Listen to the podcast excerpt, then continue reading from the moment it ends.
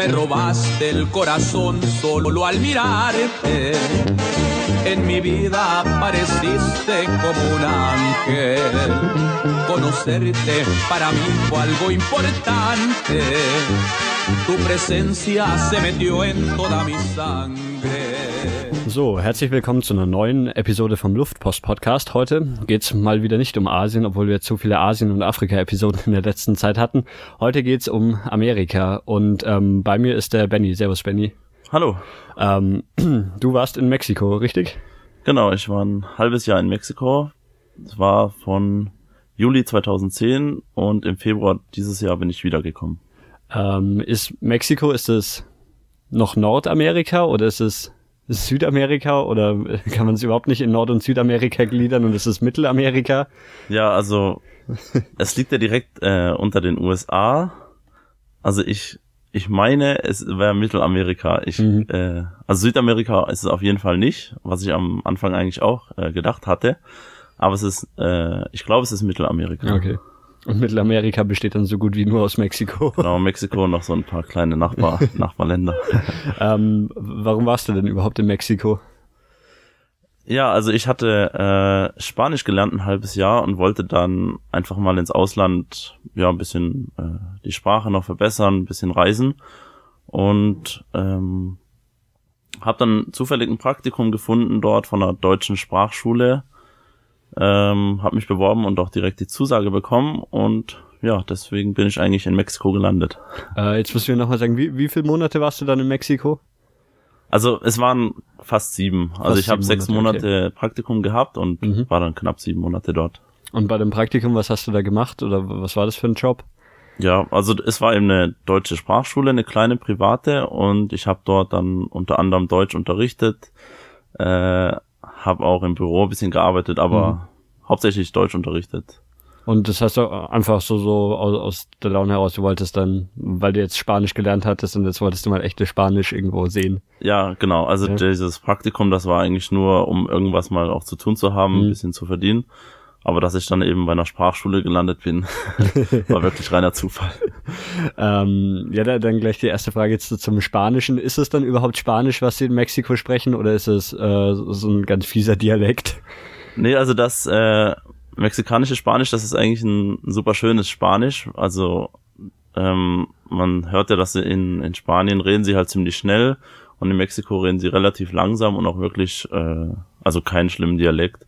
Zumindest da, wo ich jetzt war. Ich denke, es gibt dann schon diese ähm, indigenen Sprachen, die halt dann nichts mehr unbedingt mit Mhm. Spanisch zu tun haben, aber das Spanisch eigentlich ist dort äh, ganz normal, ganz normales Spanisch. Also kann man verstehen, wenn man Spanisch kann, ja. Genau, also ich habe dann am Anfang schon Probleme gehabt, weil das Ja. halbe Jahr Lernen äh, dann doch nicht Mhm. ausreichend war.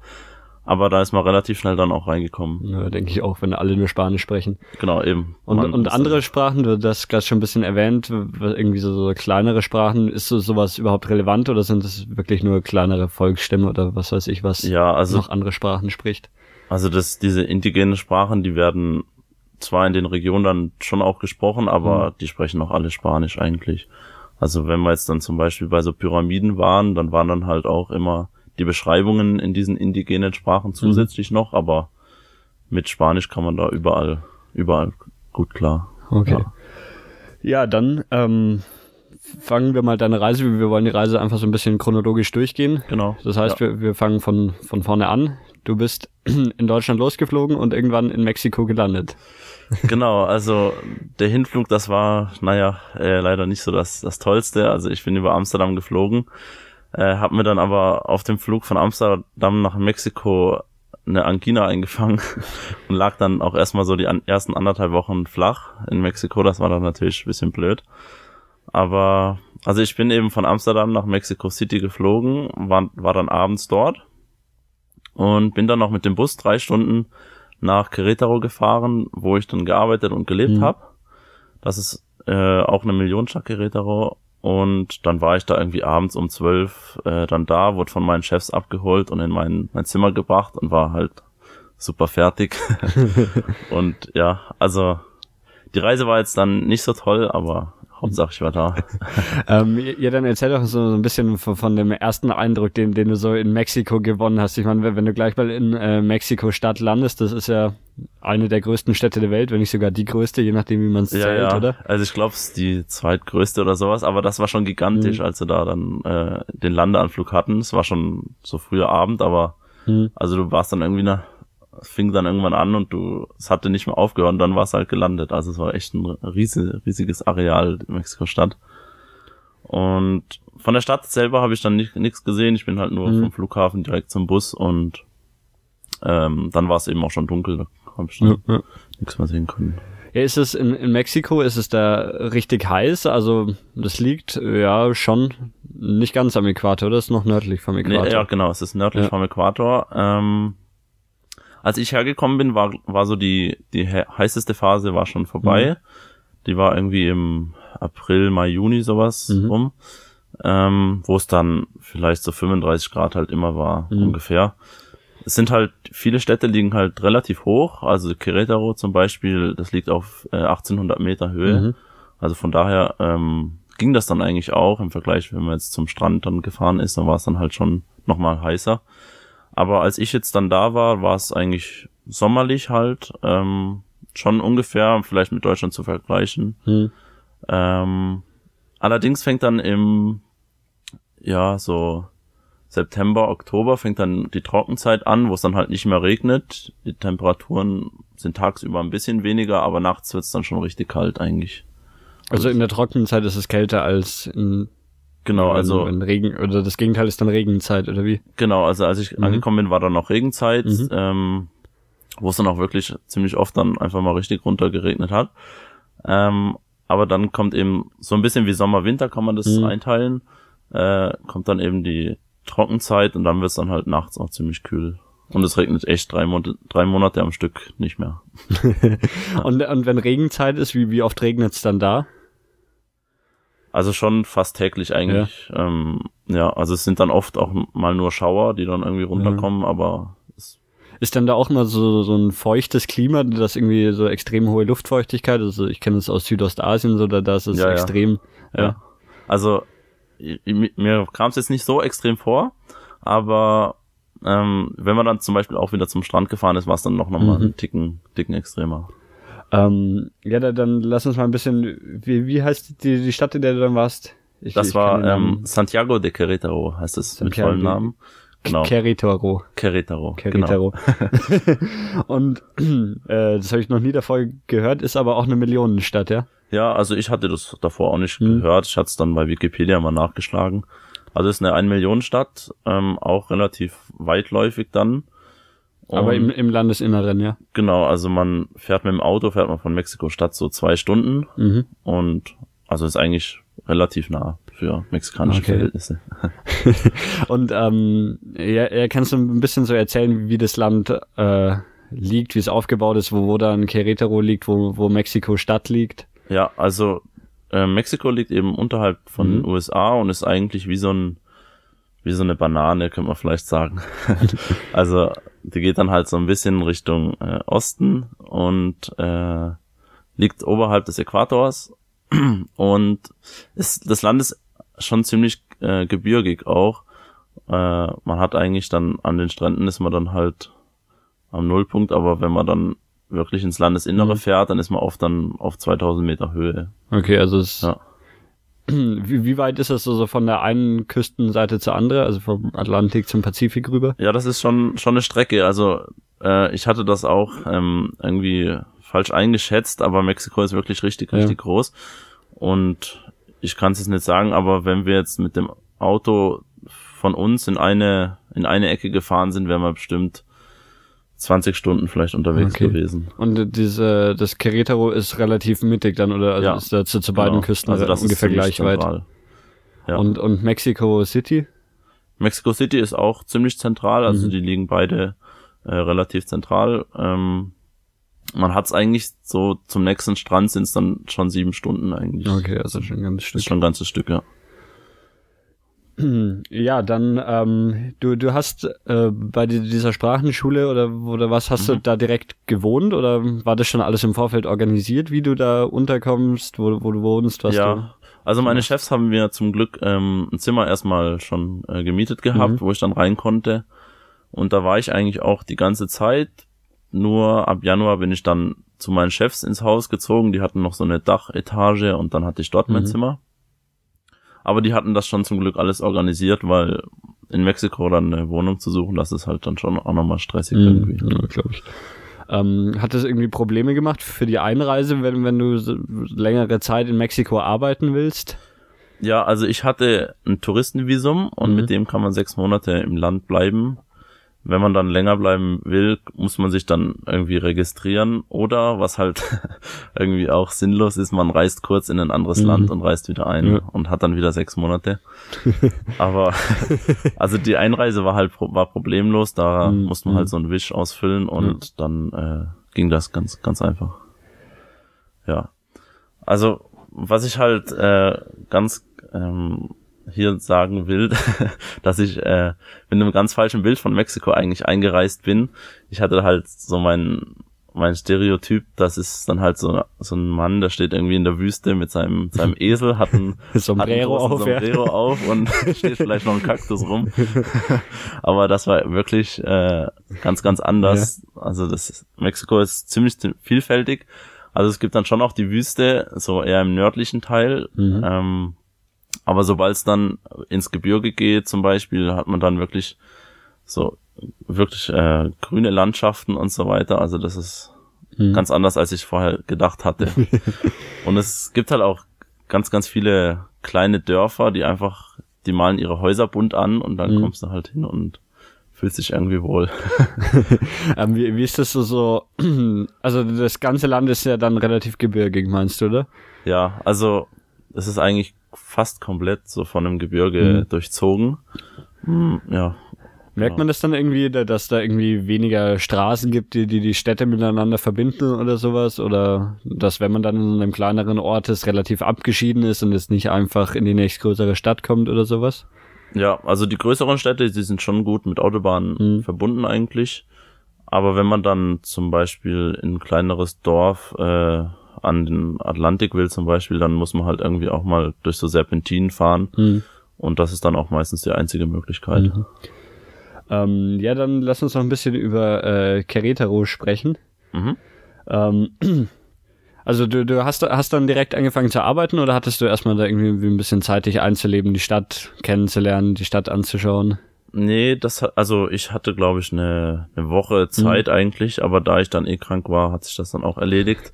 äh, also ich habe dann aber, mh, hm, ich war eben auch direkt im Zentrum mhm. von der Stadt, die Schule auch, und habe dann eigentlich direkt äh, immer auf dem Weg daher oder dann danach auch immer mal wieder was von der Stadt anschauen mhm. können. Und ja, also mit der Zeit habe ich dann auch eh einfach viel gesehen.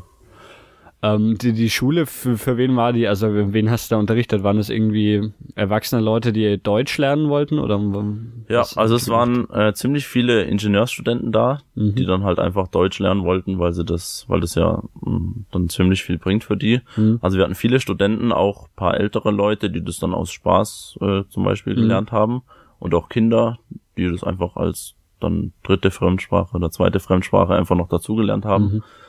Mhm. Und es war eben auch eine private, die war, mh, hm, ich denke, für mexikanische Verhältnisse ein bisschen äh, teuer halt. Mhm. Also es waren dann mhm. auch nicht so viele. Aber wirklich klein, überschaubar, aber super schön. Mhm.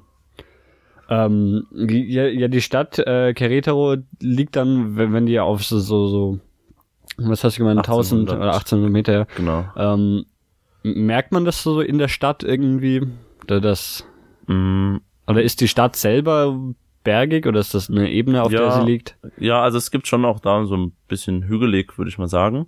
Mhm. Ähm, also man merkt es eigentlich nicht, dass man auf 1800 Meter Höhe ist. Ich denke vielleicht im Winter, wenn es dann nachts eben kalt ist, dann daran mhm. merkt man es dann doch, weil wenn man dann jetzt am Strand wäre, da ist es dann schon auch warm. Mhm. Aber in der im Zentrum, wenn man da dann 2000 oder 1500 Meter hoch ist, dann wird es dann halt kühl. Ja, ja. Aber ist vielleicht auch ganz angenehm, oder wenn es jetzt nicht so heiß ist, wie es an, an den Stränden Ja, wäre. genau. Oder? Also sechs Ja. Monate nur in der Hitze hätte ich glaube auch nicht ausgehalten. Und du, du warst aber die, die sechs Monate quasi immer in der Stadt, abgesehen jetzt von irgendwie Reisen, die du unternommen Genau. hast. Ja. also ich habe die ganze Zeit dort gelebt und dann sind wir halt ab und zu mal ein bisschen verreist. Ja. Ähm, ja, das Leben da, war, war das so, also du hast ja dann, das war jetzt nicht, nicht wie Urlaub, keine Ahnung, du wohnst in einem Hotel und gehst jeden Tag Ja. irgendwo essen oder im Hotel gibt's Essen, so- sondern du musstest ja schon irgendwie für, für dich selber wahrscheinlich kochen Genau. oder so. ja. War das irgendwie ja so, so das ganz normale Leben in Mexiko da dann anzufangen, war das irgendwie ungewöhnlich oder Ja, war, war irgendwas anders, was du jetzt aus Deutschland her nicht so gewohnt warst? Ja, also für mich war es sowieso das erste Mal äh, alleine zu leben. Also ich habe dann äh, das erste Mal so den eigenen Haushalt dann auch geschmissen und war halt am Anfang ein bisschen kompliziert, weil dann halt auch noch alles auf Spanisch erstmal war in den Geschäften. Aber eigentlich so, man kann es schon ungefähr vergleichen. Ich hatte halt eine, einen kleinen äh, Plattenkocher Mhm. in meinem Zimmer und das war's dann eigentlich auch. Und meistens bin ich dann eh mittags oder abends irgendwo auf der Straße was essen gegangen oder in ein kleines Restaurant, weil das war eh, Mhm. war ziemlich preiswert und hätte den Aufwand eigentlich gar nicht nötig gehabt. Ähm, ja, wenn man dann irgendwie einfach auf der Straße oder so oder auf irgendwelchen Märkten sich was zu, zu essen holt, was gibt's denn da oder wie, wie sehen generell die Straßen aus? Was gibt's da für Geschäfte? Wie ist das Leben auf den Straßen? Also Querétaro zum Beispiel ist ein ist so eine Kolonialstadt. Äh, also damals kamen eben die Spanier dann daher und haben halt ihren äh, Stil da so aufgebaut. Und man kann das schon vielleicht ein bisschen mit Barcelona teilweise vergleichen, so von der Architektur her. Ist halt schon alles relativ alte Gebäude, Mhm. ähm, auch ziemlich bunt. Mm, Die Straßen sind normal eigentlich, gibt ein paar so äh, Pflastersteinstraßen, aber eigentlich nichts Ungewöhnliches. Und ja, man hat irgendwie alle zehn Meter so eine so einen Fressstand, wo dann irgendwas Fettiges äh, gekocht wird. Ähm, also man kann eigentlich äh, überall dann was essen. Und die Leute sind auch ziemlich viel auf der Straße unterwegs, also ist eigentlich immer überall was los. Ähm, Was sind denn so typische Gerichte, die man sich kaufen kann oder was es da auf der Straße gibt? Aha, ja, es wird äh, viel Fleisch gegessen, Tacos zum Beispiel, wo man dann kleine Tortillas mit Fleisch und ja, vielleicht noch Zwiebeln und sowas füllt, die man dann auf der Hand einfach isst. Irgendwie fünf kleine äh, Tacos und dann reicht das auch. Ähm, es wird eben viel mit diesen Tortillas gegessen, die kann man dann noch mit Käse füllen und ja, alles Erdenkliche eigentlich. Und es ist auch meistens ziemlich lecker. Also ähm, ist halt, wenn man es auf der Straße kauft, oft ziemlich fettig, weil die schmeißen dann einfach das Fleisch in irgendein Fett rein und wird dann Ja, halt da so gekocht. Aber wenn man dann in so Restaurants geht, da kriegt man wirklich ähm, sehr, sehr gutes Essen. Ähm, weil, weil du gemeint hast, das war eine spanische Kolonialstadt. Merkt man viel irgendwie von dem spanischen Einfluss? Also jetzt auch nicht nur in äh, Querétaro, sondern generell in Mexiko? Ja, also die fast alle großen Städte sind eigentlich damals von Mhm. den Spaniern so aufgebaut worden. Ähm, die sind, die Spanier sind noch nicht so wirklich beliebt bei vielen Mexikanern, weil sie haben halt die Pyramiden, die die ähm, ein, äh, Eingeborenen dort gebaut haben, haben sie halt einfach zugebaut und ihre christlichen Kirchen da drauf Mhm. gestellt. Und also man merkt schon, dass es, dass es nicht unbedingt mexikanisch ist, wenn man dann in ein Dorf fährt. Also dann ist Mhm. schon ein bisschen anders. Aber für mich war das jetzt nicht äh, unbedingt dann ersichtlich, ah, das ist jetzt Spanisch oder sowas. Aber ja, ich denke schon, dass es einen großen Einfluss hatte. Ja. Mhm. Ähm, und also so, so auf den Straßen sich Sachen kaufen und generell einfach so Lebensmittel kaufen, das war wahrscheinlich günstiger, als man es jetzt aus Deutschland kennt, oder? Ja, also das meiste, sie haben halt auch ihre so normale Supermärkte, da Mhm, kriegst du dann mhm. alles. Und vor allem Früchte und so sind dort ziemlich billig. Die kriegt Mhm. man dann auf den Märkten echt, echt preiswert. Und auch allgemein, man verdient halt weniger in Mexiko, Mhm. so im Schnitt, und deswegen Mhm. kostet auch alles weniger. Genau. Ähm, mit, mit, mit welcher Währung bezahlt man in Mexiko? Ähm, mit Pesos, mexikanische Dollar. Okay. Also sie sind so, ähm, also 17 Euro, nee, 17 Pesos sind ungefähr ein Euro, so okay. ungefähr. Mhm. Ja. Ähm, wa- was oder merkt man den Einfluss von, von den USA auf Mexiko, weil es ja äh, irgendwie Ja. das große Nachbarland ist. Ja, ja. Also vor allem im Norden merkt man es dann. Ich habe dort im Norden nicht so viel gesehen, aber Mhm. dort an der Grenze zu den USA ist dann halt schon ähm, ziemlich ziemlich großer Einfluss und auch wenn man dann in große Touristenorte fährt, da sind es dann oft äh, also sind voll viele Amerikaner, die da einfach wohnen dann auch äh, Mhm. und Also- sich dann da bequem machen und dort ist dann auch wird dann meistens auch mehr Englisch gesprochen Ja. als Spanisch. Ja. Ähm, hast du irgendwas mitgekriegt von denen, weil es ja die, die die Grenze zwischen USA und Mexiko äh, relativ gut bewacht ist und die Amerikaner da wen oder die ja, die US-Amerikaner weniger Lust irgendwie auf mexikanische Einwanderer und Ja, sowas ja. haben und man da öfters was in den Medien davon hört. Hast du da irgendwie was drüber mitgekriegt? Ähm, also den Norden selber habe ich jetzt so Mhm. vermieden, mal dahin zu reisen, weil das ist ja wirklich ein, ein heißes Pflaster. Ähm, das größte Problem, was die dann eigentlich haben, ist eben dieser Drogenkampf, äh, den die dann ähm, ja dort haben. Ähm, mit diesen Flüchtlingen, das, äh, da habe ich eigentlich nie was Mhm. gehört. Das war dann, hat sich meistens auf die irgendwelche Mafia-Geschichten dann beschränkt. Hm, und das sind einfach irgendwie Drogenmafias, die die Drogen nach Amerika schmuggeln oder was Genau. auch immer. Also das, da geht's dann auch wirklich brutal zu und das sollte man dann auch, auch meiden, einfach den Norden. Also das ist auch für Touristen einfach gefährlich, glaubst du? Ich denke, also Ja. diese die Ciudad Juarez und äh, Tijuana, das sind halt zwei super gefährliche Städte. Ich würde es Mhm. ich würd's halt nicht riskieren, sagen wir so. Und dann die Städte, in denen du warst, die waren dann alle e- eher südlich und Genau, also das eigentlich mh, war das dann kein Problem bei uns. Ähm, ich habe auch mich zu keinem Zeitpunkt irgendwie unsicher Ja. gefühlt. Ähm, und das Querétaro war auch so ein bisschen eine kleine Oase, muss man sagen. Das, mh, da war irgendwie noch nicht so nicht so das Problem da. Keine Ahnung, wie sich das jetzt in, in den nächsten paar Jahren dann entwickelt, ob es Mhm. da irgendwie dann auch problematisch wird. Aber eigentlich, ähm, man hört ja nur das Schlimme aus, Ja. aus Mexiko, dass wieder irgendwie 20 Tote gibt. Aber wenn man, wenn man nicht gerade in den Norden fährt, ist man da super, super Ja. sicher eigentlich. ähm, ja, ja, dann äh, erzähl doch einfach noch ein bisschen, wa- was du unternommen hast, was du in Mexiko gesehen hast.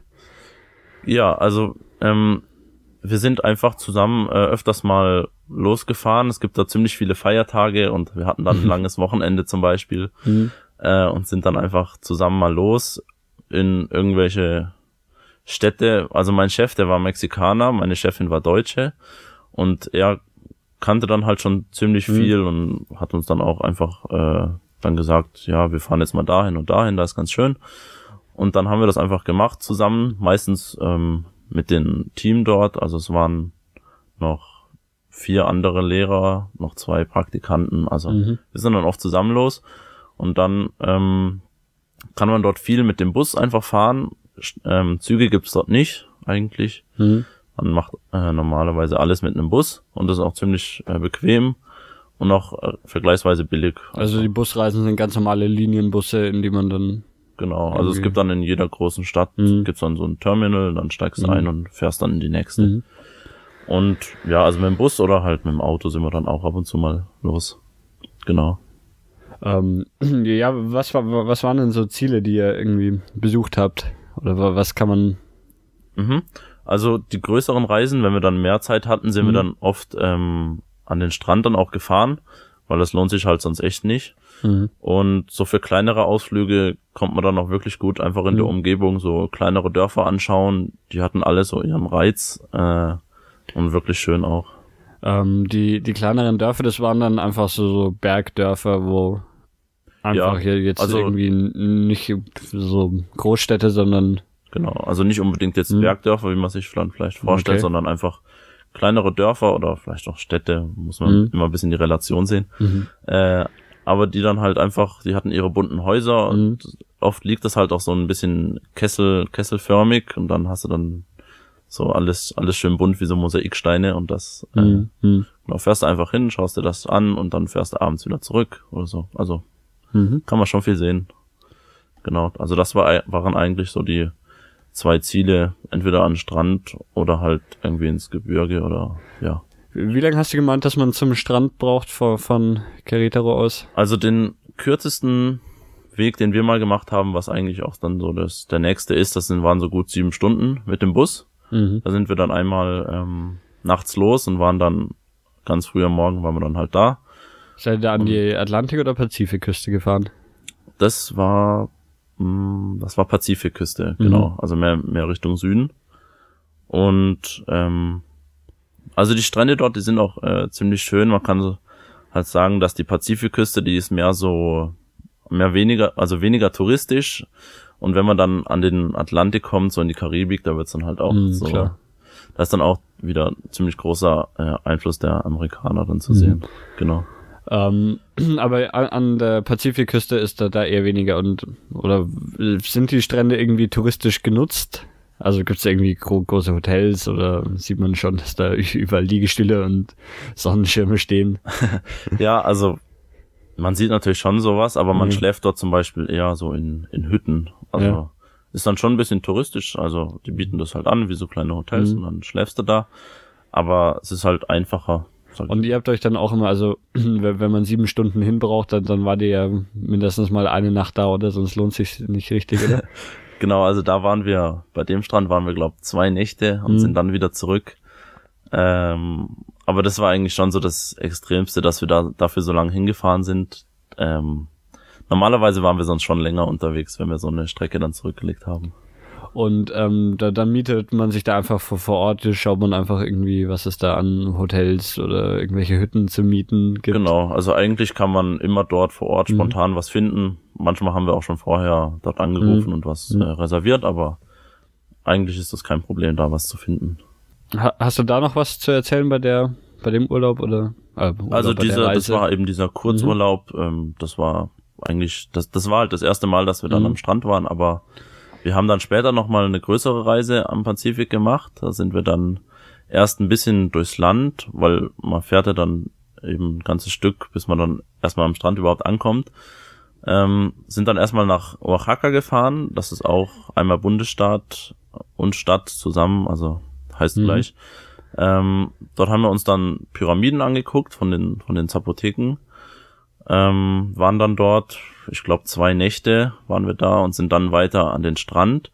Das war eben am kurz vorm Jahreswechsel, also wir sind kurz vor Weihnachten sind wir los Mhm. und waren dann am 24. sind wir dann äh, angekommen am Strand ähm, und haben uns dann eigentlich äh, immer weiter Richtung Richtung Norden sind wir dann am Pazifik immer weiter gefahren, sind immer von einer Mhm. Stadt oder ja, von einem Strand zum nächsten, sagen wir mal so. Äh, wie, wie lang war die, die Reise im Gesamten?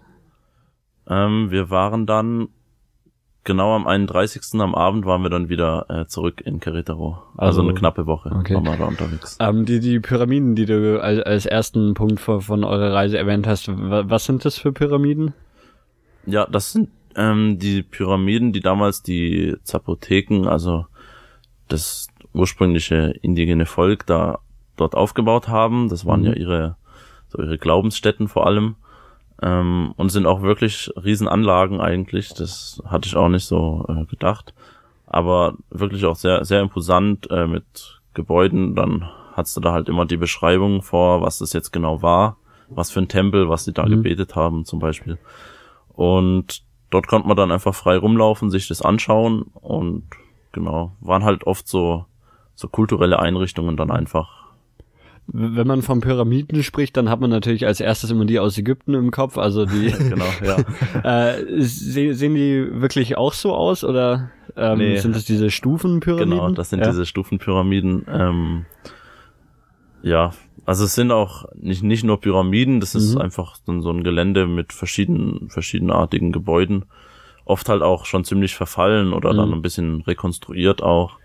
Ähm, Si- Sind die diese Orte dann irgendwie so so, so im oder gibt's Urwald oder so? Sind die da irgendwie mitten im Wald oder wo liegen die? Mhm, Ja, das ist, das ist Ja. eigentlich ganz unterschiedlich. Also je nach Region, wo man dann Mhm. halt ist, die sind ja übers ganze Land eigentlich verteilt. Da in Oaxaca, das war nicht im Urwald, die waren einfach, das ist so ein bisschen mehr gebirgig. Die waren dann einfach auch so, die waren so ein bisschen auf einer Erhebung drauf. Aber es, ja, es hängt davon ab, in welcher Region man gerade ist. Es gibt auch, wenn man dann Richtung Karibik fährt, dann gibt's eben auch im, im Urwald, Mhm. gibt's dann auch welche, ja. Ähm, aber die, die Pyramiden sind dann wahrscheinlich nicht so, so groß wie die aus Ägypten, oder? Oder kann, kann man da irgendwie in die Pyramiden auch reingehen oder gibt's irgendwie sowas? Nee, also als Tourist so kommt man da, also ich weiß jetzt von keiner, Mhm. äh, wo man Mhm. jetzt reinkommt. Ähm, sie sind auch jetzt nicht so groß, zumindest die, die ich gesehen habe. Ich denke, da sind die in Ägypten schon um einiges Mhm. höher. Ähm, aber das ist ein bisschen anders, aber auch ziemlich schön. Mhm. Ja. Und dann, dann gibt's noch irgendwie außenrum Tempelanlagen oder was Genau. noch alles. Ja, also es ist dann oft so, ähm, oft ziemlich geometrisch sogar angeordnet, dass dann in der Mitte steht dann ein Tempel, dann ist da erstmal so eine freie Freifläche drumrum und Mhm. dann ist nochmal außenrum dann andere Gebäude, also es ist ähm, überall ein bisschen anders, aber es Mhm. hat schon irgendwie so eine so eine Struktur, die dann doch ähnlich ist. Und dann gibt's zum Beispiel auch dieses diese Ballspielanlagen, ich weiß nicht, ob du das kennst, wo Nee. man dann an beiden Seitenwänden so ein ähm, so ein Betonring hat, wo man, wo die dann früher irgendwie so eine Art Fußball, glaube ich, gespielt haben. Und die sind dann oft auch noch gut erhalten und dann kann man sich das auch ziemlich gut vorstellen, wie Ja. das dann irgendwie damals so zugegangen ist. Ähm, g- gibt's heutzutage noch irgendwie so, solche äh, Völker, die, die noch irgendwie so traditionell leben? Ja, also die, die Völker, die gibt's ähm, schon noch. Ich glaube aber, dass, dass diese Pyramidenanlagen mittlerweile äh, nicht mehr so genutzt werden, einfach weil die halt so zum großen Teil schon verfallen ist, sind und ähm, dann halt auch viele Touristen da hinkommen. Aber diese Völker, die gibt's schon noch. Also die sprechen dann auch noch normalerweise ihre eigene äh, indigene Sprache. Aber die leben dann halt schon auch eher so ein bisschen mehr zurückgezogen. Mhm. Aber Ja. die, die man sich anschaut, sind meistens schon verlassene Anlagen. Genau, ja. Mhm. Also das sind dann oft so Kulturstätten vom, vom Staat dann irgendwie. Äh, i- ist dann da viel Tourismus los? Also, dass da ja irgendwie alles vollsteht mit Touristen und äh, was sind da für Touristen? Hauptsächlich Amerikaner? Ja, also das äh, ist auch eigentlich ganz witzig, weil äh, am Pazifik hast du wirklich wenig, habe ich eben auch Mhm. schon kurz erwähnt, das ist nicht so touristisch. Aber sobald du dann Richtung Karibik fährst, ähm, dann wird's dann auch äh, richtig voll. Also in Oaxaca zum Beispiel, da war relativ wenig los, also Mhm. ziemlich, ziemlich leer eigentlich, kann man sagen. Hängt vielleicht auch von der Saison ab, denke ich mal. Ähm, aber als wir eben da waren in Oaxaca, da war relativ wenig los. Und ist das dann, also das wäre ja bei uns so der Winter, wo du da warst, wenn es um Weihnachten und Neujahr rum war. Mhm. Ist das so die Tourismuszeit oder wann, wann sollte man, wenn man jetzt einfach äh, urlaubmäßig nach Mexiko will, wann sollte man am ersten nach Mexiko fliegen? Ja, also ich denke, dass so ab Februar, März, glaube ich, so das, das Beste ist, um da hinzugehen. Dann ist Mhm. relativ wenig los. Die Flüge sind eigentlich auch ziemlich billig dann. Und als ich geflogen bin, also im Sommer dann auch von Mhm. uns, ist eigentlich dann auch Hauptreisezeit und dann ist halt Mhm. auch teurer. Ähm, bei, bei den, also das waren jetzt die, die, die Pyramiden, die ihr da angeschaut habt bei, bei der Ja. Reise und dann, dann war die hauptsächlich an Stränden. Genau, wir sind dann nach Oaxaca, sind wir dann mit dem Auto weiter, ähm, runter an den Strand. Also Oaxaca ist so eine, eine Küstenstadt oder was ja, ist das? also Oaxaca ist, ist keine Küstenstadt, es war so zwischen, zwischen der, Okay. zwischen Querétaro und dem Strand dann irgendwie. Okay. Genau. Es war so ein Zwischenstopp einfach. Mhm.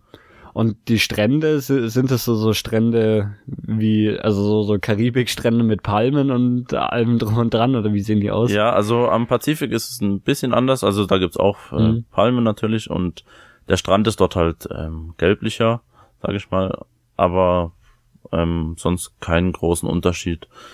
Also es gibt dort wirklich, als wir dort waren, haben wir so eine Bucht angeschaut, die war wirklich äh, unfassbar schön. Da waren wir fast die einzigen und dann hast du einfach da das äh, blaue Meer, der Strand und war nichts los.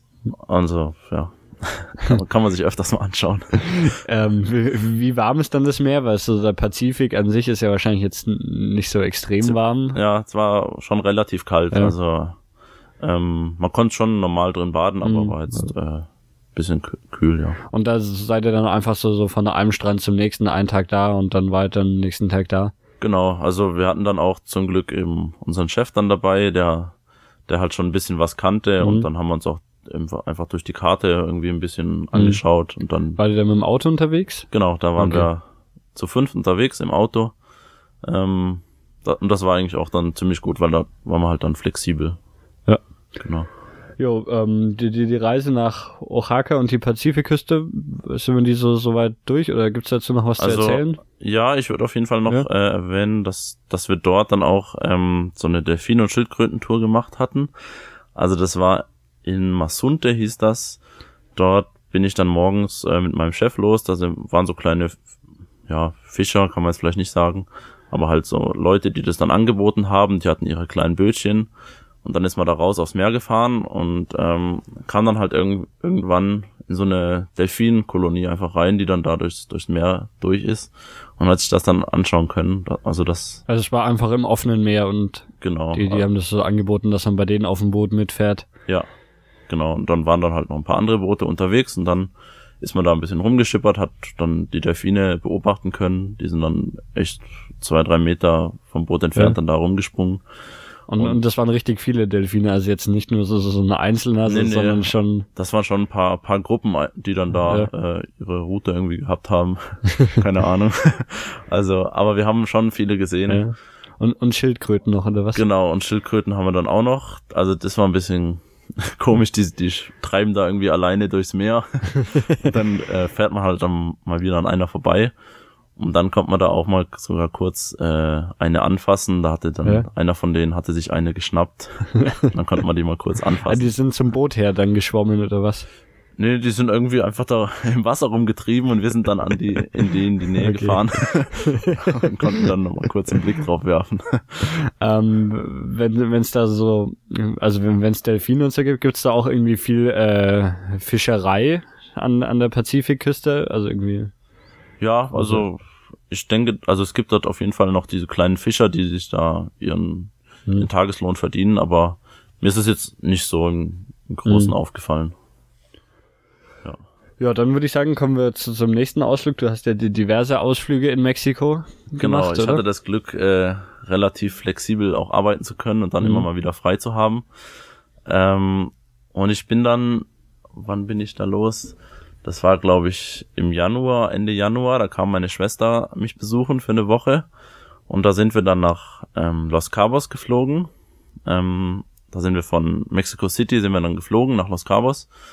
Und Los Cabos liegt, ähm, ist so eine, ähm, so eine Landzunge, kann man sagen, so im Nord, Nordwesten von, von Mexiko. Das ist die Baja California. Und dort in Los Cabos, das war dann halt so ein richtig, richtiger Ami, Ami-Ort. Also dort haben die halt ihre Villen stehen oder haben dort ihre ähm, Hotelanlagen, hm. wo die dann halt ihren Urlaub verbringen. Und dementsprechend teuer war das dann alles dort auch. Ähm, wir hatten uns dann in einem kleinen Hotel einquartiert. Ähm, das ging noch preislich her und waren dann direkt ähm, auch am Meer einfach.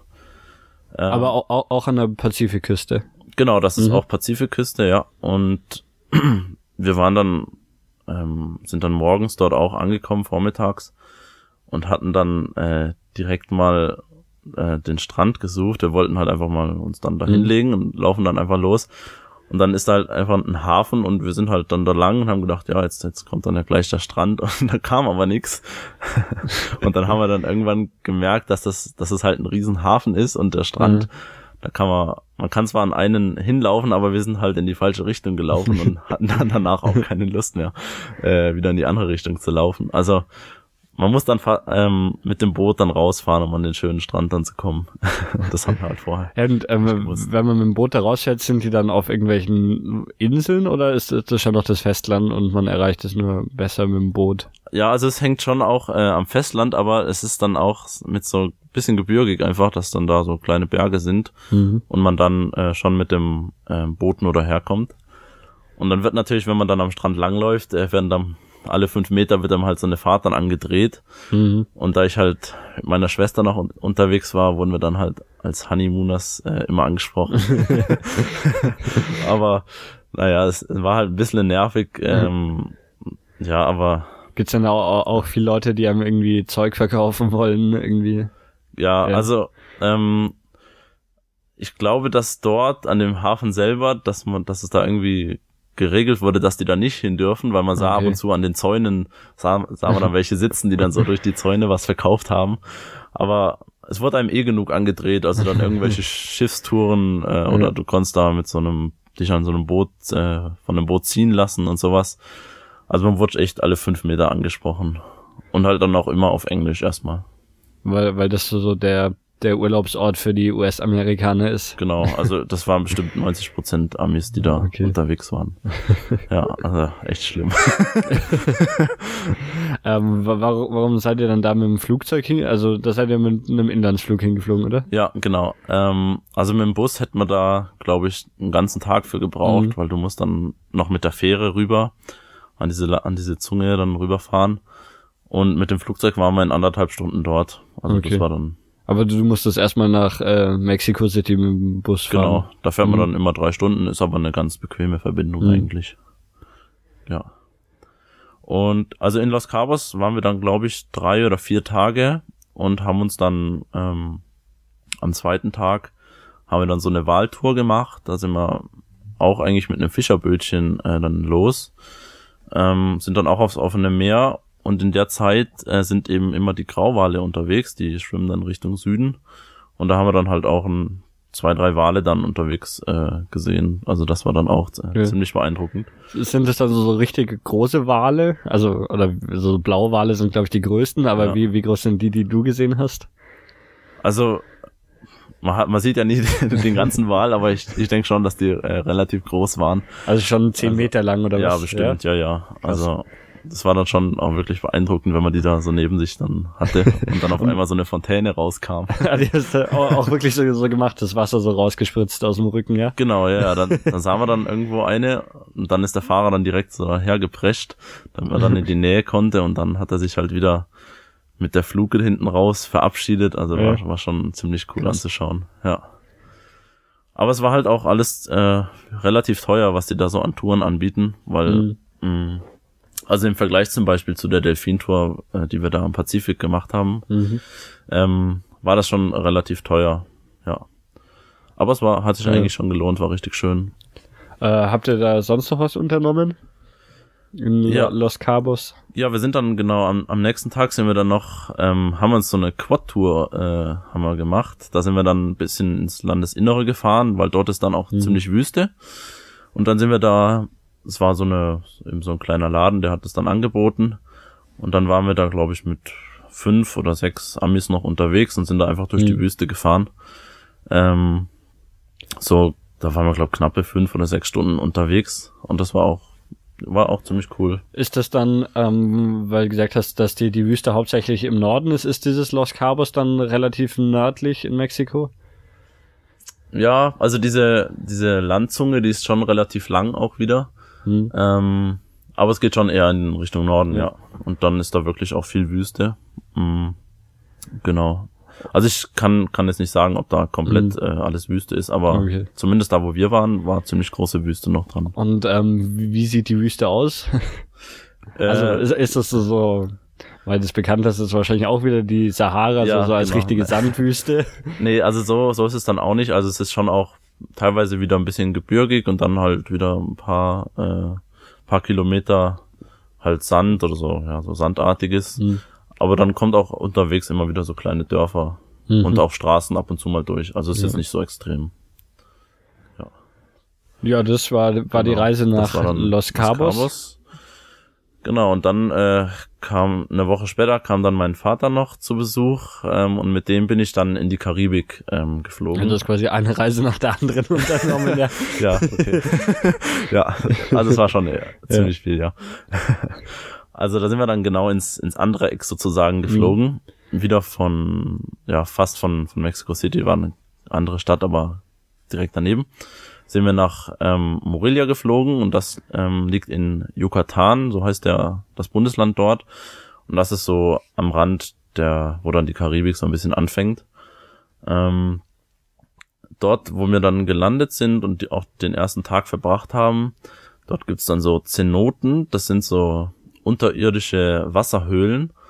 Also da gibt man dann ähm, so eine Treppe runter in ein, einfach in ein Loch, das da im, Mhm. im Boden ist und dann ist da unten halt so eine so eine Höhle mit Wasser gefüllt, auch wirklich kristallklares Wasser. Und die, die haben, diese wurden durchs Wasser ausgehöhlt oder wurden Ja, irgendwie von genau. Menschen angelegt.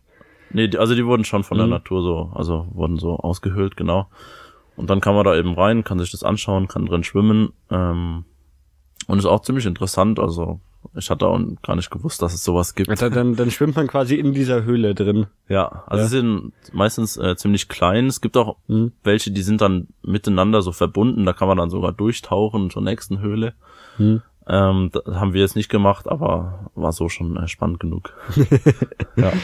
Ähm, äh, weil du da schon wieder hingeflogen bist, was kosten so, so Inlandsflüge? Sind die jetzt auch so günstig, dass man ja, also sind nicht so günstig. Also es gibt ab und zu mal Angebote, so wurde dann vielleicht für umgerechnet 19, 20 Euro dann fliegen kannst, aber meistens haben wir schon mehr bezahlt. Okay. Also, ja. Also normalerweise ist man dann auch Mhm. mit dem Bus gefahren, weil das hat sich sonst nicht gelohnt. Äh, und in, in, wie hieß Yucatan? Yucatan, genau, das, mhm, da waren wir zuerst.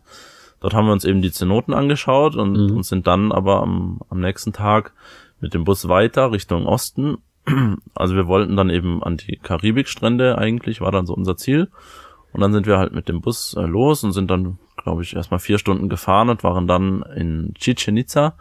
Das ist so ein ziemlich bekannter äh, Touristenort, wo auch eben die Pyramiden dann sind. Äh, die heißen dann so Chichen Itza. Und dort war es dann wirklich extrem touristisch. Also das, da hat es mir dann auch äh, wirklich nicht so gut gefallen, weil dann war das schon alles so touristisch aufgebaut, so mit Rieseneingang und halt auch ziemlich viele Mhm. Amerikaner dann unterwegs. Also auch, bei, bei diesen Pyramiden dann. Genau, also Mhm. das war dann wirklich so ein Touristenort, äh, Ort, Mhm. haben die dann halt so ausgebaut irgendwie. Aber die, die Pyramiden waren quasi so, so wie die, die du davor schon gesehen hattest. Im, Ja, also ähnlich, die hatten Ja. halt, die verschiedenen Kulturen hatten schon so ein bisschen ihren eigenen Stil, aber vom Grundprinzip schon. Also ähnlich. da- das waren auch verschiedene Kulturen, die das, aber irgendwie Genau. hat, hat jede Kultur sich da Pyramiden gebaut. Ja, also es gab so zwei, drei große und dann halt Mhm. ein paar kleinere, aber dort, wo wir jetzt in, äh, in Yucatan zum Beispiel unterwegs waren, das war dann halt eine Kultur dort, die ein bisschen anders war Mhm. als, als jetzt davor in Oaxaca. Aber war eigentlich schon relativ, bisschen, ja, man kann schon eigentlich gut vergleichen.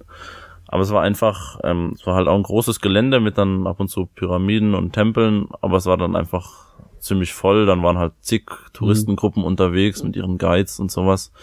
Und dort wurde auch richtig viel verkauft. Da hast du dann auch alle fünf Meter irgendeinen Verkaufsstand, der dir was dann andrehen wollte. Und das fand ich dann halt auch irgendwie ein bisschen, nach fünf Minuten hat's dann. Aber da, da ist dann mehr internationaler Tourismus auch und Ja. nicht nur. Also es waren sogar auch ziemlich viele Deutsche da, das hat mich auch gewundert. Also es war in diesem Chichen Itza, da war richtig viele äh, deutsche Touristengruppen dann unterwegs da. Hm. Haben da ab und zu dann irgendwie kurz angehalten dann, ah, jetzt redet auch gerade einer Deutsch. ja, ja, also es hat mir dann nicht so gut gefallen, auch wenn das äh, wieder von der Anlage her Hm. ziemlich, ziemlich imposant war. Und das, das, obwohl ihr im Januar da wart. Genau, also, Also ja, das- das, also, Also, es war glaubst du, das ist dann im, im unserem Sommer noch mehr? ich kann es mir vorstellen, Ja. ja, auch wenn es wahrscheinlich gar nicht mehr viel voller geht, aber ich denke, das ist nochmal schlimmer, ja. genau. Und also in Chichen Itza waren wir dann vielleicht zwei oder drei Stunden da unterwegs, haben uns das angeguckt und sind dann wieder mit dem Bus weiter, sind dann nach Tulum gefahren, das war dann schon am Strand. Ähm, und dort haben wir dann äh, den Abend dann noch verbracht und haben dann dort in so Hütten geschlafen, auch das war dann wieder relativ einfach eigentlich. Und ähm, dort war es dann halt wirklich schon der, der weiße Traumstrand, kann man so sagen. also das Also so dann, die Karibikbilder, Bilder, Genau. die man kennt. Da hat dann das Vorurteil gestimmt, also das ist wirklich schön. ja. Ähm, wie, wie weit ist es dann von, von, von der mexikanischen Küste aus zu so, ich weiß nicht, was da für karibische Inseln sind? Mhm, also es gibt so ein, ein paar kleinere Inseln, die sind äh, wirklich nah am Strand, da kann man dann mit so einem kleinen Boot äh, Mhm. eine Viertelstunde rüberfahren. Die aber noch zu Mexiko Genau, die gehören. noch zu Mexiko. Pff, Auf die anderen Inseln weiß ich gar nicht, wie weit das dann genau ist. Also wir waren eigentlich nur auf, auf einer Insel, das war die äh, sogenannte Fraueninsel in Cancun dann. Da sind wir dann hin, aber das war eine Viertelstunde vom, vom was, Mhm. äh, vom Mhm. Festland entfernt. Und sind diese Inseln dann bevölkert oder sind es einfach nur Ja, also da, da wo wir dann waren, das war halt dann auch Tour Touristen. Okay, Ort also einfach. es sind, schon größere Inseln, jetzt nicht nur irgendwie Ja. Wald und nee, Strand, Nee, nee, nee, also das, das Ja. haben wir jetzt dann nicht gesehen. Ähm, aber gibt's da bestimmt auch. Hm. Ja. Genau, und also in Tulum, als wir dann da waren, äh, haben wir dann halt da in der Nacht geschlafen und sind dann am nächsten Morgen ähm, auch erstmal wieder zu Pyramiden. Da gibt's nämlich direkt äh, neben unserem unserer Anlage, wo wir dann geschlafen haben, gab's dann nämlich auch nochmal so Pyramiden und äh, Mhm. die waren dann auch eigentlich richtig schön. Das war direkt am, am Strand dann gebaut, so ein bisschen erhöht.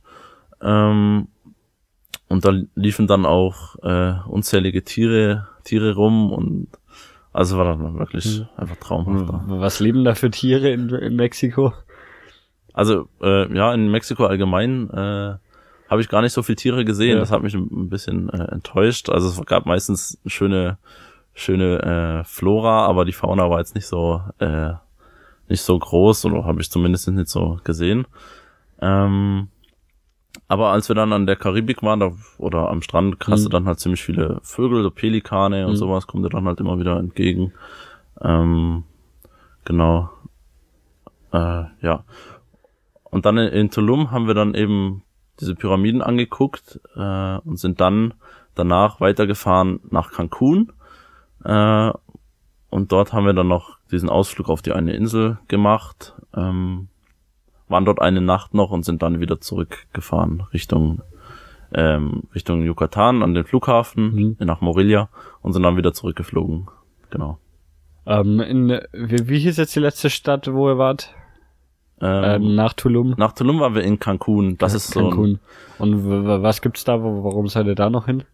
also Cancun Also es ist auch, auch eine Küstenstadt. Genau, das ist so ein bisschen nördlich von Tulum Mhm. und das ist dann ähm, so einer der Haupttouristenorte, äh, auch wieder, wo dann die Amis dann hingehen. Ähm, auch ein ziemlich bekannter Ort. Man kann zum Beispiel auch von Deutschland direkt nach Cancun an den Flughafen Mhm. äh, dann fliegen. Ähm, hat mir dann halt auch nicht mehr so gut gefallen, weil halt alles vollgebaut war mit Hotels und so weiter. Also ja, ist halt Geschmackssache. Ja, ja. Genau. ja, das war, war dann die Reise Richtung äh, Karibik. Richtung Karibik, genau. Äh, du, du, du hast immer noch mehr Reisen unternommen, oder? oder Ja. welche hatten wir denn jetzt noch nicht? Also, genau, also das war jetzt dann äh, eigentlich vom zeitlichen gesehen die letzte Reise dann. Mhm. Äh, aber vorher hatte ich eben auch schon ein paar gemacht, die dann nicht an den Strand waren, sondern mehr im Landesinneren Mhm. einfach war ich dann unterwegs. Ähm, genau, und so ziemlich am Anfang, das war glaube ich im September, Mitte September haben wir einen, einen Ausflug ins, richtig ins Gebirge gemacht. mhm. Ähm, und dort war dann eben auch noch Regenzeit und alles super schön grün.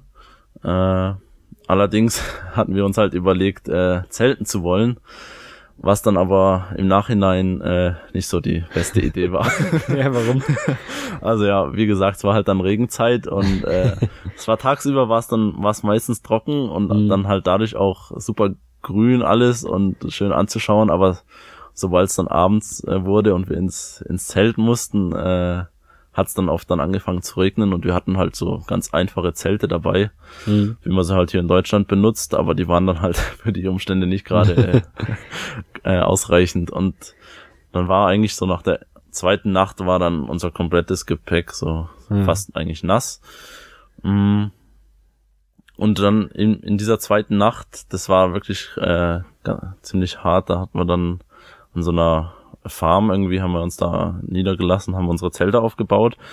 Und also es, es man sieht es eigentlich auch nicht kommen, äh, dass jetzt da gleich was losgeht, aber das ist äh, auf einmal schüttet es dann richtig runter. Also es kommt schon Und- von einer Sekunde auf die andere, Ja. fängt der Regen an. Also zumindest Ja. ich habe es irgendwie nicht gewusst, jetzt kommt, dass jetzt gleich was kommt. Und in der Nacht, da ging es dann auch richtig heftig äh, runter mit Ja. Gewitter und allem. Und das war dann, da musste man dann noch aus dem Zelt raus und es irgendwo unterlegen. Äh, und nach der Nacht war eigentlich unser Zeug dann klitschnass. Ist es dann, ist da dann so, so richtiger Urwald oder wie, wie muss man sich die Landschaft da Mhm. vorstellen? Wie sieht's da aus? Ja, also da gibt's auch dann wirklich so, so Urwaldmäßig, genau. Auch ziemlich ähm, feucht dann alles, Mhm. also feuchtes Klima. Aber dann auch wieder mit so Gebirge, also ganz, ganz äh, abwechslungs abwechslungsreich. Und also wir sind dann da halt rumgekurvt, auch so durch die Serpentinen geht es dann immer und du hast Mhm. wirklich super, super schöne Aussichten von da. Und genau, dann gibt's halt da immer wieder ähm, in den Urwäldern sozusagen kleine Dörfer, da haben wir dann, dann gestoppt und dann haben wir da vielleicht die Nacht verbracht und so Mhm. weiter.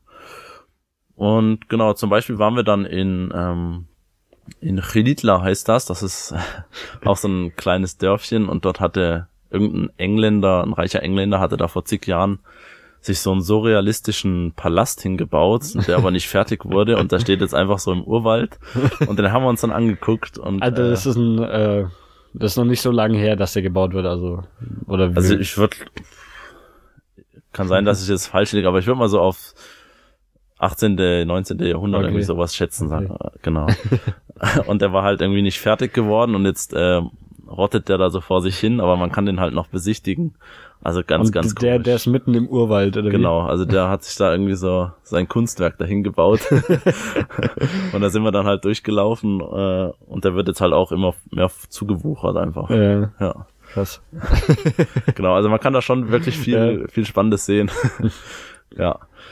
Genau, äh, und dann sind wir halt einfach immer wieder weitergefahren. Dort gibt's ziemlich viele ähm, Wasserfälle in der in dieser Gegend. Mhm. Leider war es halt in dem Jahr irgendwie auch so, dass die Regenzeit ziemlich extrem war und dann waren halt auch ein paar äh, nicht zugänglich, weil es einfach alles überflutet war. Aber zu ein paar Wasserfällen kommt man dann noch hin und ähm, ja, das, dann hast du da einfach so einen Wasserfall mitten im Urwald, kannst dann da noch baden. Also gibt, gibt Schlimmeres. Äh, also und das ist Wasser ist dann wärmer als jetzt so im Pazifik wahrscheinlich, oder? Wenn's, ja, also es, Ja. ja, das sind dann meistens so kleine Flüsse, die dann Mhm. irgendwo herkommen. Oft, oft gibt's die Mhm. dann auch vom Gebirge einfach runter. Also es geht, ist angenehm eigentlich. Und wie, wie groß sind die Wasserfälle? Ähm, also die, die wir gesehen haben, die war jetzt nicht, waren jetzt nicht so hoch. Also ich denke, es gab noch einen, da wollten wir eigentlich hin, aber der war Mhm. zum Beispiel gesperrt. Der war, ich würde mal sagen, vielleicht 50 oder Mhm. 100 Meter hoch. Also also schon Also, große ja, Wasserfälle, ja. Genau, man kann dort schon was sehen, genau. Ja. Ja. Dann, weiß nicht, wie, wie, wie ging es weiter? Was gibt's noch zu erzählen?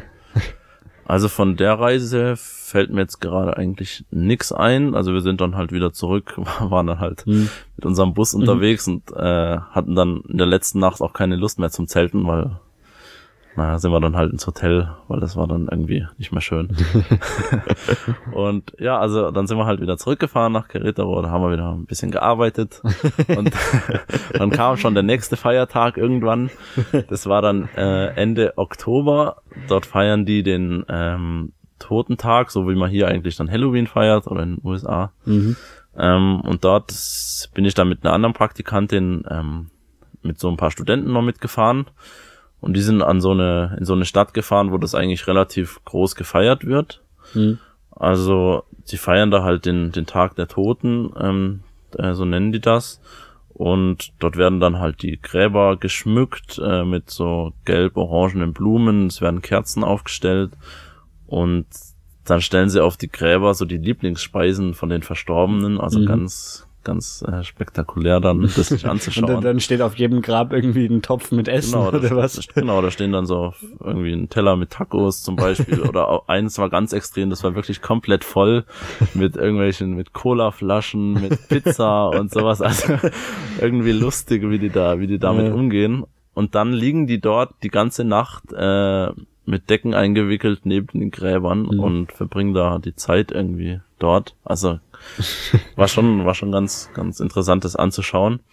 Und wir sind dann dort in der Stadt einfach noch ein bisschen, ähm, wir haben uns das angeguckt, sind mal, gab es auch einen größeren See mit einer Insel drauf, die eigentlich so ein, einfach ein Hügel ist. Also da ist dann so eine Stadt, eine ganz kleine, einfach an der, an dem Hügel hochgebaut, so eine Mhm. kleine Insel, die haben wir uns angeguckt. Mm. Und in der Zeit war dann auch ziemlich viel los da. Also man kommt dann fast nicht mehr durch die Gassen irgendwie, weil's, weil dort Okay. viele Leute dann hinpilgern sozusagen auch. Ja. Was ist das für eine, oder von, von welcher Religion geht es aus? Ist das christlich oder, oder überhaupt, was ist so Mhm. die vorherrschende Religion in Mexiko?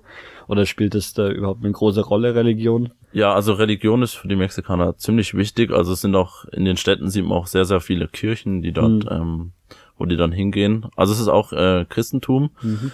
Ob dieser Dia de los Muertos so, also der Tag der Toten, ob Mhm. der jetzt da 100% von der Kirche Mhm. ausgeht, also diese Mhm. Tradition dann auch, weiß ich jetzt nicht. Ähm, aber insgesamt sind die äh, Mexikaner sehr, sehr gläubig. Ja. Mhm. Genau. Und dementsprechend äh, groß wird es dann eigentlich auch gefeiert. Also die haben da, äh, denen ist das auch wirklich wichtig gewesen, dann das so zu feiern. Genau. Gut. Okay, also wir waren dann, also in dieser Stadt in, ähm, haben uns das angeguckt und sind dann aber auch noch äh, in so Nationalparks gefahren, in zwei verschiedene. Und das sind dann äh, oft auch ähm, in irgendwelchen Tälern oder im Gebirge liegende äh, Parks, die dann dort läuft man dann rum und kann sich wirklich die Natur, die dort halt einfach wie wie aus dem Boden irgendwie sprießt. Also das ist echt alles grün, ganz, ganz ja. extrem, kann man sich dann anschauen. Es gibt dann auch immer wieder so kleine Flüsse oder Wasserfälle. Ähm, und dann haben da auch irgendwelche Leute früher so ein bisschen was aufgebaut, so verziert und sowas, hingebaut einfach. Und da kann man sich das dann halt anschauen, läuft dann da rum, ist wie so ein, wie so ein Zoo, nur halt ohne, ohne mhm. Tiere, sondern also einfach, ist einfach so, so ein größerer Park, durch den man dann genau, zu ja. Fuß durchläuft und sich das anschauen kann. Ja, und dann zum Beispiel in einem konnte man dann noch so mit so einer Seilbahn über den, den, äh, über den Fluss sich schwingen lassen, mhm. äh, haben die dann halt da angeboten oder mit dem Pferd irgendwie rum, rumreiten, so Genau, also so kleine. Und das kleine sind einfach so, so Naturparks, wo man halt so, so. Genau, dann, das sind meistens so mhm. vom Staat einfach eingerichtete mhm. äh, Parks, die, wo man dann einen kleinen Eintritt bezahlt und dann sich das dort anschauen kann. Genau, das haben wir dann noch auf der Reise auch noch angeguckt. Ähm, merkt man, oder wie, wie ist generell so, so der Staat, merkt man, da, dass der jetzt viel für, für den Tourismus macht oder mehr, weiß ich nicht, sieht man, dass sie generell nicht so viel Geld haben oder viel Geld für irgendwas verwenden. Ja, also für, für Tourismus wird schon mittlerweile ziemlich viel investiert. Mhm. Man, man sieht ja, äh, dass man da auch durchaus Erfolg dann mhm. hat, zumindest was das Finanzielle angeht. Also es gibt schon immer mehr, dass so die, die reine Natur irgendwie verdrängt wird. Mhm. Auch jetzt mittlerweile am Pazifik haben wir, haben wir dann auch ein paar Stories gehört, wo dann der Staat so die Leute irgendwie, das, das Land dann enteignet hat, die dann irgendwie weggeschickt hat, weil sie da einen Golfplatz hinbauen wollten. Hm, okay. Ähm, also man, man treibt es schon voran. Und ansonsten, ähm, es gibt viele Kulturangebote, die der Staat dann finanziert. Also es gibt mhm. dann kostenlose Konzerte, es gibt äh, viele Ausstellungen, wo dann einfach was gemacht wird. Das ist schon ziemlich cool. Ähm, und der Staat, ja, der gibt halt viel Geld aus für seinen Drogenkampf da, um das Militär aufzurüsten. Ähm, ja. Also, also der, der Staat versucht mit dem Militär irgendwie diese Drogenmafia genau, also, niederzuschlagen. Ja, also das ist wirklich, äh, die versuchen da halt mit Gewalt dann entgegenzuhalten, mhm. ähm, artet im Moment so ein bisschen aus. Ähm, ja, keine Ahnung, ob die das jetzt so weitermachen, weil die, in die Bildung wird dann halt vielleicht dann halt vernachlässigt. Ne? Also. Hast du irgendwie oder kannst du es einschätzen, wie wie es mit Korruption bei, bei der Regierung aussieht? ja, also man hört halt schon ziemlich viel und ich traue es den Mexikanern auch, auch gut zu, dass, dass sie da viel, äh, also sehr korrupt sind. Also man hört es auch von den Polizisten, da ist die Hälfte irgendwie geschmiert und macht, dann wird es halt ja. auch schwer, da irgendwie gut zu arbeiten. und also als Polizist selber verdient man nämlich zum Beispiel relativ wenig. Also eine andere Lehrerin, die hatte mir erzählt, sie hätte dann nachts, wollte sie mit dem Taxi heimfahren und dann steigt sie ins Taxi ein und da saß da der Fahrer in Polizeiuniform drin. Und dann hat sie gefragt, ja, warum hast du denn eine Polizeiuniform an? Ja, er arbeitet halbtags als Polizist und dann ist er Taxifahrer. okay. Also es ist schon irgendwie ein bisschen, ein bisschen witzig, auch wenn es dann halt äh, nicht so schöne Folgen hat. Mhm. Aber ja, ich denke, die Korruption ist schon auch ein, großes Problem äh, in Mexiko insgesamt. Ja. ja. genau. Na gut, dann lass uns noch äh, weiter auf de deine Reisen zu kommen. Du hast noch eine, von, von der du erzählen wolltest? Mhm, genau, das war nicht ähm, im, im Januar auch war das. Äh, da bin ich dann mit meiner Schwester los. Ähm, auch wieder, war wieder relativ zentral eigentlich gelegen äh, sind wir ins Gebirge gefahren, auf so einen Berg hoch. Das war dann ungefähr auf 3600 Meter Höhe und haben uns dort ähm, zu einem Guide angeschlossen und der hat uns dann zu in den Wald geführt und dort ähm, kampieren im Winter immer die äh, Monarchfalter und dann in diesem Reservoir, wo wir dann waren, das hat er uns erzählt, dann gab es da irgendwie 25 Millionen Falter, die dann da äh, in, in den Bäumen hängen. Also die mhm. hängen dann wirklich so. Wie, wie groß sind die? Sind das jetzt so, so wie man einen Schmetterling hier kennt oder wie, wie sehen die ja, aus? Mh, mm, vielleicht so sieben, acht Zentimeter, so okay. von der äh, Spannweite.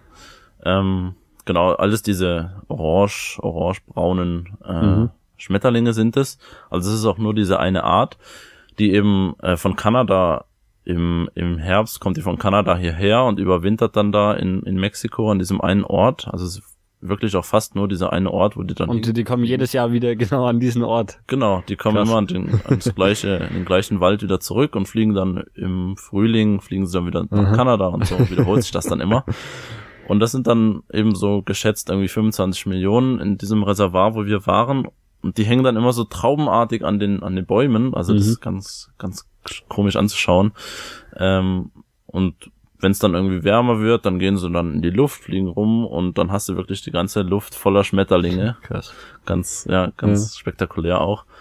Und dann hast du auch auf dem Boden irgendwie immer eine Vielzahl an Schmetterlingen, die dann da halt stirbt. Also die, mhm die dann halt äh, sich noch ein bisschen bewegen und liegen auch zig tote Schmetterlinge auf dem Boden. Also ganz, ganz komisch.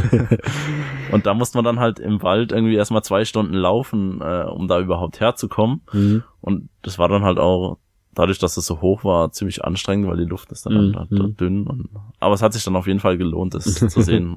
Also war schon spannend. Ja. Genau, und dann äh, sind wir da wieder zurück. Das ähm, war dann nur so ein da war, glaube zwei Tagesausflug haben wir da gemacht und sind dann wieder zurück nach äh, Querétaro gefahren. Mhm. Genau. Ja, ähm, das waren so so de deine ganzen Ausflüge, die genau. du gemacht hast. Also ich habe noch ein paar viele Ausflüge in mhm. diese kleineren Dörfer, wie ich es eben schon erwähnt mhm. hatte, die man sich auch wirklich äh, sehr gut angucken kann. Alle ganz verschieden, äh, aber eins schöner wie das andere. Mhm. Und genau, da macht man dann halt so ein Tagesausflüge, mhm. fährt mit dem Bus hin und wieder zurück. Ähm, genau, also das kann man sich auch gut angucken. Ähm, ein, ein Ausflug, der, der jetzt nicht so sonderlich lang war, aber über den wir trotzdem noch sprechen wollten, ist der nach äh, in die Hauptstadt, nach Mexico City. Ja, genau. Also nach Mexico City habe ich es eben leider nicht wirklich geschafft, äh, das mir anzugucken.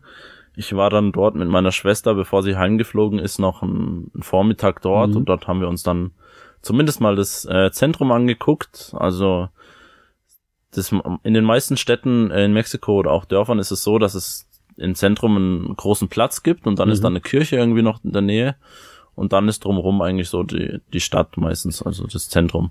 Und in Mexiko, äh, in Mexiko-Stadt ähm, ist dieser Platz äh, riesengroß, also das ist glaube ich der der größte so Platz in Lateinamerika mhm. ähm, und hat dann auch so eine Kirche daneben und dann konnte man direkt daneben einfach durch die Geschäftsstraßen ein bisschen laufen. Mhm.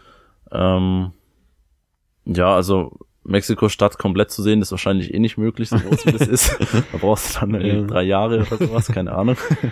ähm, aber zumindest in dem Zentrum haben wir dann noch ein paar Sachen anschauen können.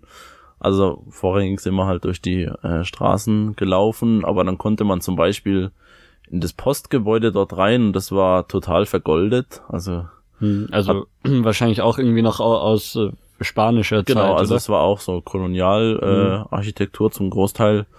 Ähm, und dann waren halt dort irgendwie alles mit Gold verziert. Da ähm, ist jetzt die Post drin.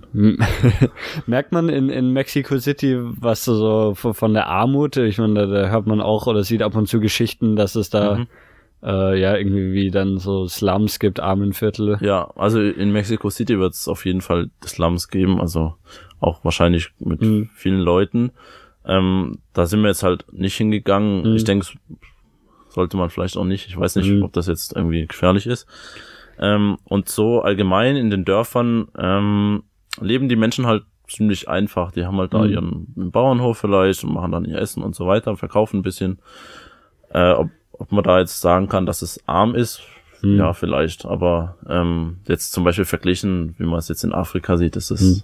ist es nicht eigentlich. Ähm, was ich unbedingt noch fragen wollte, ist, äh, sieht man tatsächlich so, so Mexikaner mit dem so Sombrero rumlaufen oder dann irgendwie am Straßenrand liegen und schlafen? Äh, ja, man kann vereinzelt schon welche sehen. Also die Mexikaner sind dann doch eher so texanisch, kann man sagen. Also die haben dann eher so einen Cowboy-Hut und mhm. Cowboy-Stiefel viel mehr. so. Ich denke so, glaube ich, Richtung Norden wird's dann eher so mit diesem Sombreros und so weiter. Also ich habe da auch ein paar Filme gesehen, wo es dann so, ja. so ein bisschen äh, karikiert wurde. Äh, aber ja, selber ist es mir jetzt nicht so aufgefallen. Mhm. also wie gesagt, ich lag da ein bisschen falsch. ja. ähm, Ja, das war, waren so, so de, deine ganzen Ausflüge, die du unternommen hast, oder haben wir jetzt Genau. noch irgendwas vergessen? Nee, also das waren eigentlich so die, ähm, im Groben die Sachen, die ich gesehen habe, genau. Ähm, wa- was würdest du denn jetzt so abschließend em empfehlen, wenn man in Mexiko ist? Was muss man sich auf jeden Fall anschauen? Also ich fand ja die, die Sache mit den Schmetterlingen, die klingt ziemlich spannend, aber Ja. Also, genau, also mit den Schmetterlingen, wenn man eben Mhm. dann im Winter da ist, äh, kann man, sollte man sich das auf jeden Fall mal anschauen. Ähm, dann der Pazifik würde ich auf jeden Fall auch empfehlen. Mhm. Karibik, ja, also war halt super schön, aber kommt halt drauf an, ob man jetzt auf so Touristen äh, Orte dann steht. Ähm, die Dörfer sollte man auf jeden Fall gesehen haben, weil das ist dann schon richtig Mhm. mexikanisch auch. Ähm, und ansonsten, ja, wenn man halt in Mexiko mal ist, sollte man auch wirklich dann reisen. Also Hm. ich hatte das im, als ich da im Vorhinein dann gedacht habe, ja, ich gehe jetzt ein halbes Jahr nach Mexiko, war mir das gar nicht so klar, dass ich dann so viel da auch sehen werde. Also ich dachte halt, ich wohne dann da, arbeite da, Mhm. gehe vielleicht einmal im Winter, wenn ich dann frei hab, irgendwo reisen, aber dass ich dann so viel gesehen habe, äh, hatte ich eigentlich nicht geplant und aber im Nachhinein wirklich das Beste, was mir passieren konnte. Mhm. Ähm, wie, wie, wie viel hast du jetzt da- da bereist? Also du hast ja dann den Norden eher ausgelassen, hast Mhm. du gemeint. Genau. Und so, so den Rest vom Land, warst du dann also so in jeder Region mal irgendwie oder gibt's noch größere Regionen, die du irgendwie einfach ausgelassen hast? Ähm, ja, ich, ich denke, grob gesehen war ich dann schon äh, an den, an den, äh, in den Regionen dann, äh, genau, die man Äh, so von, voneinander unterscheiden kann, denke ich, war ich Im, schon. Im Süden an. von Mexiko, welches Land grenzt denn da an? äh, Guatemala grenzt, glaube ich, dort an. War, ja. war, warst du dann da Richtung Guatemala? Nee, also wir hatten ursprünglich äh, für unseren Winterurlaub geplant, ähm, so ein bisschen in Richtung äh, Südamerika, Costa Rica und so zu reisen. Das hat sich aber dann doch nicht ergeben. Also dort an der Grenze war ich dann nicht. Also Mhm. da habe ich es nicht hingeschafft. Man kann dort auch, äh, dort ist dann auch noch Karibik. Ähm, Mhm. Ich glaube auch ein bisschen weniger touristisch. Ähm, also gut, ja, das fehlt mir dann vielleicht noch, Mhm. genau. Ja. Ja, ähm, weiß ich nicht. Gibt's noch irgendwas, was, was du erzählen magst? Mm. Also eigentlich haben wir das, äh, das Gröbste so gesagt. Ähm, was man ja vielleicht noch äh, kurz sagen kann, also wenn man, wenn man wirklich äh, in Mexiko ja reisen, reisen will und so weiter, dann äh, ja, man braucht halt schon naja, ein bisschen, ein bisschen Geld sollte man, sollte man halt schon dabei haben, Mhm. zumindest äh, wenn man jetzt dann in die, in die Touristenorte fährt. Man kann sich natürlich ähm, auch billig halten, äh, wenn man zum Beispiel zelten geht, weil das, da zahlst du wirklich eigentlich nichts dann sozusagen äh, für deinen für deinen Platz. Aber ja, man soll es vielleicht vorher dann irgendwie ein bisschen wissen, äh, was man dann Mhm. wirklich machen will. Also wie wir jetzt da gemacht haben, das Zelten in der in der Regenzeit. Ja gut, musst du halt ein bisschen vorher äh, aufpassen. Und äh, das Zelten, habt ihr das dann einfach irgendwo oder waren das äh, vorgesehene Campingplätze? Ja, also das waren dann schon äh, eigentlich immer Campingplätze, genau. Mhm. Ähm, teilweise konntest du dann noch ähm, unter so ein Dach dann gehen. Mhm. Äh, also zumindest einmal war uns das dann möglich. Ähm, und dann zahlst du halt ein paar, ein paar Pesos da Mhm. für deinen Platz und ja, genau. Ja, gut, dann ähm, danke, Ja. dass du dir Zeit genommen hast. sehr gerne. Ich, ich hoffe, es war eine spannende Sendung. Also ich fand es auf jeden Fall spannend. Und bis zum nächsten Mal. Ciao.